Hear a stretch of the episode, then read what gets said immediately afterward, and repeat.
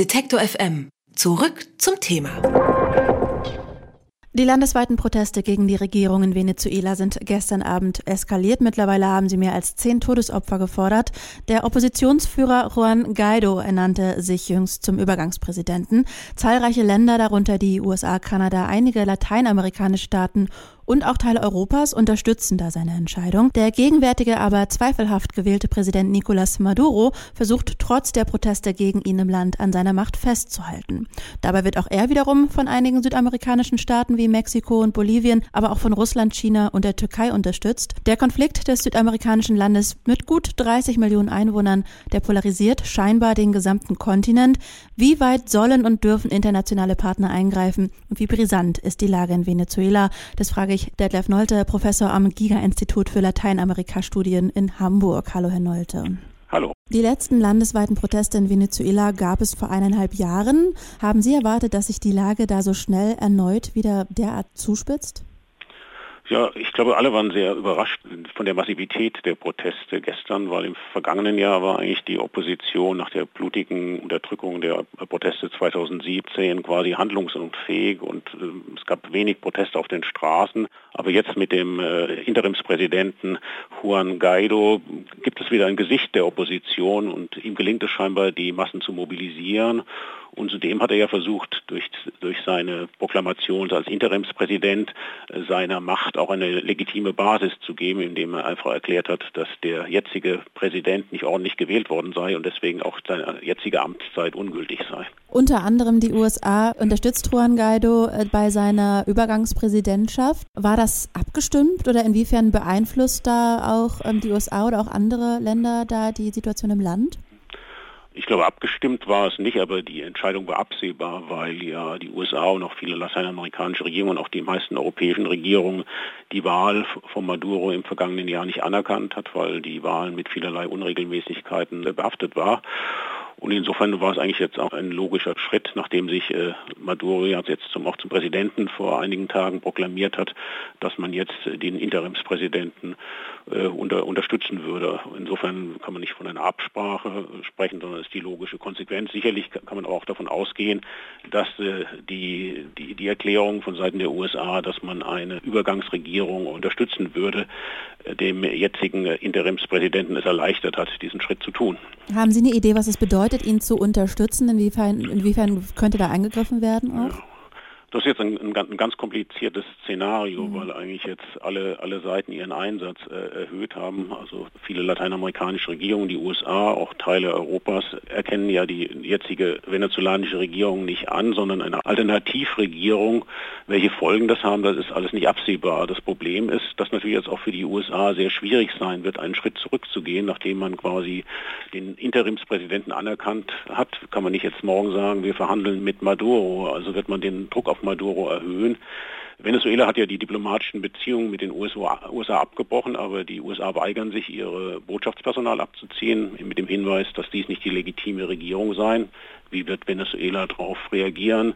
Wird man gegen das Botschaftsgelände vorgehen? Wie reagieren die USA? Also es ist jetzt eine sehr gefährliche Situation, die jederzeit in die eine oder andere Richtung eskalieren kann. Was ist zu tun, um eine weitere Eskalation vielleicht auszuschlagen oder zu verhindern? Das ist sehr schwierig. Also ich glaube, ein, ein, Kompromiss zwischen beiden Seiten wird sehr schwierig sein. Wenn es zwei Präsidenten gibt, die für sich beanspruchen, legitim die Macht auszuüben, gibt es eigentlich keinen Mittelweg. Einer, einer wird irgendwann nachgeben müssen. Entweder wird äh, die Regierung Maduro die Opposition blutig unterdrücken, wie man es vor anderthalb Jahren gemacht hat.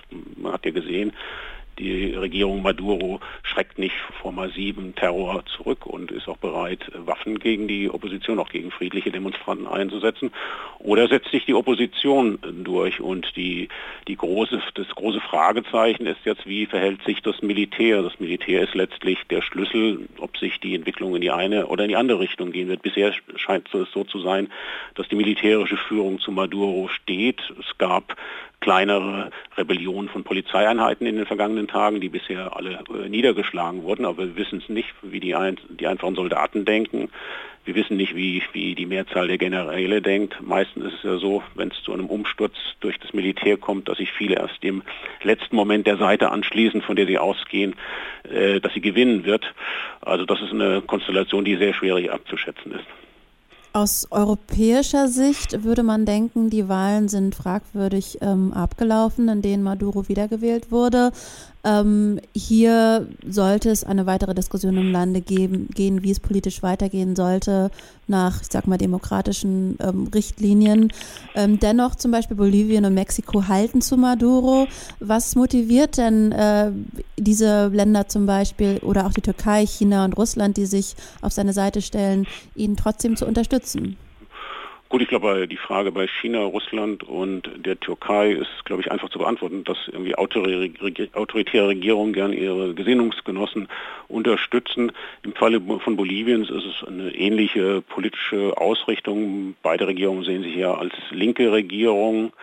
Äh, Mexiko ist etwas komplizierter. Mexiko versucht eine neutrale Haltung einzunehmen. Sie beruft sich auf die Tradition der Nichtintervention in die inneren Angelegenheiten anderer Staaten. Aber es ist keineswegs so, dass nun äh, äh Mexiko äh, Maduro einen Blankoscheck ausstellt und, und zu den Befürwortern der Maduro-Regierung gehört. Man versucht sich nur augenblicklich neutral zu verhalten.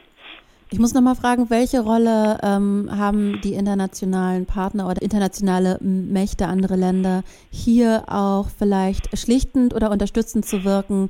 Oder gießt man, indem man sich auf eine Seite stellt, am Ende doch nur noch Öl ins Feuer? Idealerweise wäre es natürlich am, am besten, es gäbe sowas wie eine internationale Vermittlung, aber nun, äh, die Krise in Venezuela hält ja schon viele Jahre an und es gab äh, zahlreiche Vermittlungsversuche, die letztlich zu nichts geführt haben. Die wirtschaftliche Krise hat sich verschlechtert. Die Flüchtlinge die aus, aus Venezuela, die Zahl der Flüchtlinge hat zugenommen. Mittlerweile sind es, glaube ich, fast drei Millionen, die nicht mehr in Venezuela sind. Das ist eine große Belastung auch für die Nachbarländer. Insofern ist es nicht nur ein Problem Venezuela, sondern es ist ein lateinamerikanisches Problem. In jedem lateinamerikanischen Land gibt es mittlerweile venezolanische, venezolanische Flüchtlinge. Und man hat den Eindruck, dass eigentlich in der, in der Vergangenheit die Regierung diese ähm, internationalen Vermittlungsversuche nur dazu benutzt hat, die eigene Macht zu konsolidieren. Das Regime Regime hat sich nicht, äh, ist nicht irgendwie offener gegenüber der Opposition geworden, sondern hat, hat sich weiter verhärtet, alle, hat versucht, alle Machtpositionen zu besetzen. Insofern gibt es natürlich auch ein großes Fragezeichen, ob eine weitere Vermittlung äh, wirklich äh, zu einem Ergebnis führt. Dazu müssen eigentlich beide Seiten auch bereit sein, eine Vermittlung äh, zu akzeptieren. Und ich sehe das Ganze etwas, etwas skeptisch im Moment. Können Sie das äh, eventuell in Zahlen fassen? Wie hoch ähm, stehen die Chancen auf eventuell doch noch faire Neuwahlen? Puh, das ist das ist die die die berühmte Kristallkugel. Gucken Sie doch mal rein. Schön schön wäre. Also ich, gibt verschiedene Szenarien. Das Ideale wäre ja wäre, dass vielleicht äh, die ein Teil der Regimeelite, das ein Teil des Militärs sich darauf einlässt, den Interimspräsidenten anzuerkennen und man versucht für Maduro irgendwie einen, einen, einen sicheren Ort im Ausland zu finden, wo er sich zurückziehen kann. Und es gibt dann in absehbarer Zeit Neuwahlen mit einer neuen Besetzung auch der obersten Wahlbehörde des obersten Gerichtes, damit die Wahlen auch sauber stattfinden. Das wäre das Optimitas, das beste Szenario. Es gibt die Möglichkeit, dass es zu blutiger Repression gibt und dass das Regime sich weiter an der Macht hält. Das ist auch nicht auszuschließen. Und es gibt immer noch das Risiko, dass, dass, der, der, dass, dass es internationale Verwicklungen geben kann. Also ich könnte mir vorstellen, dass die USA ein Handelsembargo gegen Venezuela verhängt. Bisher darf Venezuela nach Erdöl in die USA exportieren. Und äh, je nachdem, wie sich die Dinge entwickeln, sind letztlich auch militärische Interventionen nicht ganz auszuschließen. Also wir sind ja in einer Situation, wo ein falscher Schritt in die eine Richtung zu einer Dynamik führen kann, die dann in Ergebnisse mündet, die eigentlich keine Seite gewollt hat. Das sagt Detlef Nolte, Professor am Giga-Institut für Lateinamerika-Studien in Hamburg, über die Situation in Venezuela. Ich danke Ihnen für das Gespräch. Ja, bitte, vielen Dank. Wiederhören. Wer unser Angebot voranbringen möchte, hilft uns schon mit dem guten alten Weitersagen. Egal ob im Freundeskreis oder im sozialen Netzwerk Ihrer Wahl. Empfehlen Sie uns gern weiter.